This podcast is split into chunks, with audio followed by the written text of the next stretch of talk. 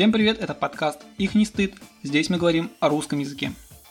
Сегодня я хочу поговорить о речи. Вы когда-нибудь вообще задумались, что такое речь? Ну, говорим мы и говорим, это что-то естественное и неотъемлемое.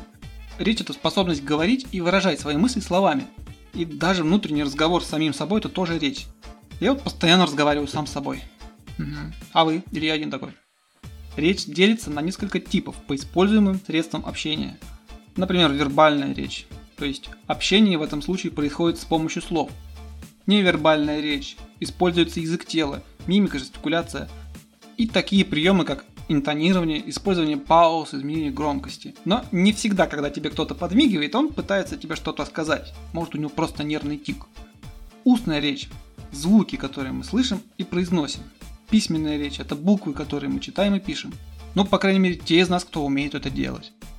Кинетическая речь – это жесты, которые окрашивают твою устную речь, придавая ей выразительность. Иногда одним выразительным жестом можно сказать человеку все, что ты о нем думаешь. Также к кинетической речи относится язык глухонемых. Знаковая речь. Ярким примером знаковой речи являются смайлики или азбука Морзе. Чаще всего наша речь состоит из комбинации устной, вербальной и невербальной речи, так как в разговоре мы используем слова, мимику и жестикуляцию. По признаку прерывности и непрерывности речь делится на диалог и монолог. Диалог реализуется в ходе общения нескольких собеседников. Речь тут прерывна, так как подразумевает непосредственную реакцию, замечание, оценку и дополнение от собеседников. Монолог реализуется одним говорящим, без пауз для включения реплик собеседников – к примеру, когда твоя девушка полчаса объясняет тебе, почему ей нужна шуба в середине мая. Это монолог и вставлять тут что-то бессмысленно. Выделяют четыре основные функции речи. Коммуникативная, связана с общением между людьми и передачей информации. Познавательная функция речи является основным механизмом накопления человеческих знаний и передачи знаний новым поколениям. Психодиагностическая. Наблюдая за процессом говорения, собеседник понимает состояние говорящего и может составить портрет его личности – и психотерапевтическая функция речи подразумевает возможность словесно поддержать другого человека. Вот, например, бросила друга девушка, ты пришел своим мощным словом и наставил его на путь истинный. Для правильной, красивой речи характерны следующие свойства. Точность, логичность, чистота, выразительность, богатство и уместность. Красивая, грамотная речь – это показатель образованности, гарантия того, что вас правильно поймут. Поэтому фраза «кто владеет словом» владеет миром, актуально и в наше время. Естественно, свою речь можно и даже нужно улучшать. В первую очередь нужно больше читать, и лучше всего читать классиков или научно-популярную литературу. Естественно, иногда это скучно, но на что не пойдешь, есть и достойные книжки. Таким образом, книга поможет улучшить твою грамотность.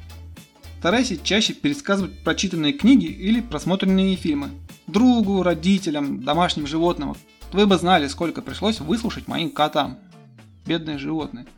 Запишите и прослушайте ваш рассказ, чтобы сделать выводы, исходя из услышанного. Так вы поймете о своих речевых ошибках.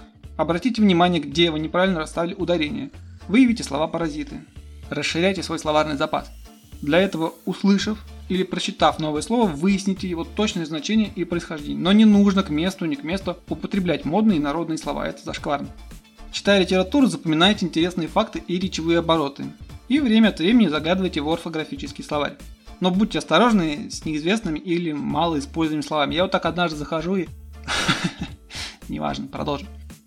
Во время беседы сохраняйте доброжелательный тон и меняйте интонацию в зависимости от ситуации. Чтобы сделать тональность богаче, учитесь читать с выражением. И напоследок интересный факт. Во время разговора наш организм включает в работу около 100 мышц груди, шеи, челюстей, щек, языка и губ. Каждая из этих мышц состоит из сотен и даже тысяч мышечных волокон. Чтобы запустить весь этот сложный механизм, необходимо большее количество нейронов, чем в процессе ходьбы или бега. Вот такие вот мы сложные личности. Спасибо за внимание, слушай, смотри, наслаждайся, просвещайся. До встречи, пока.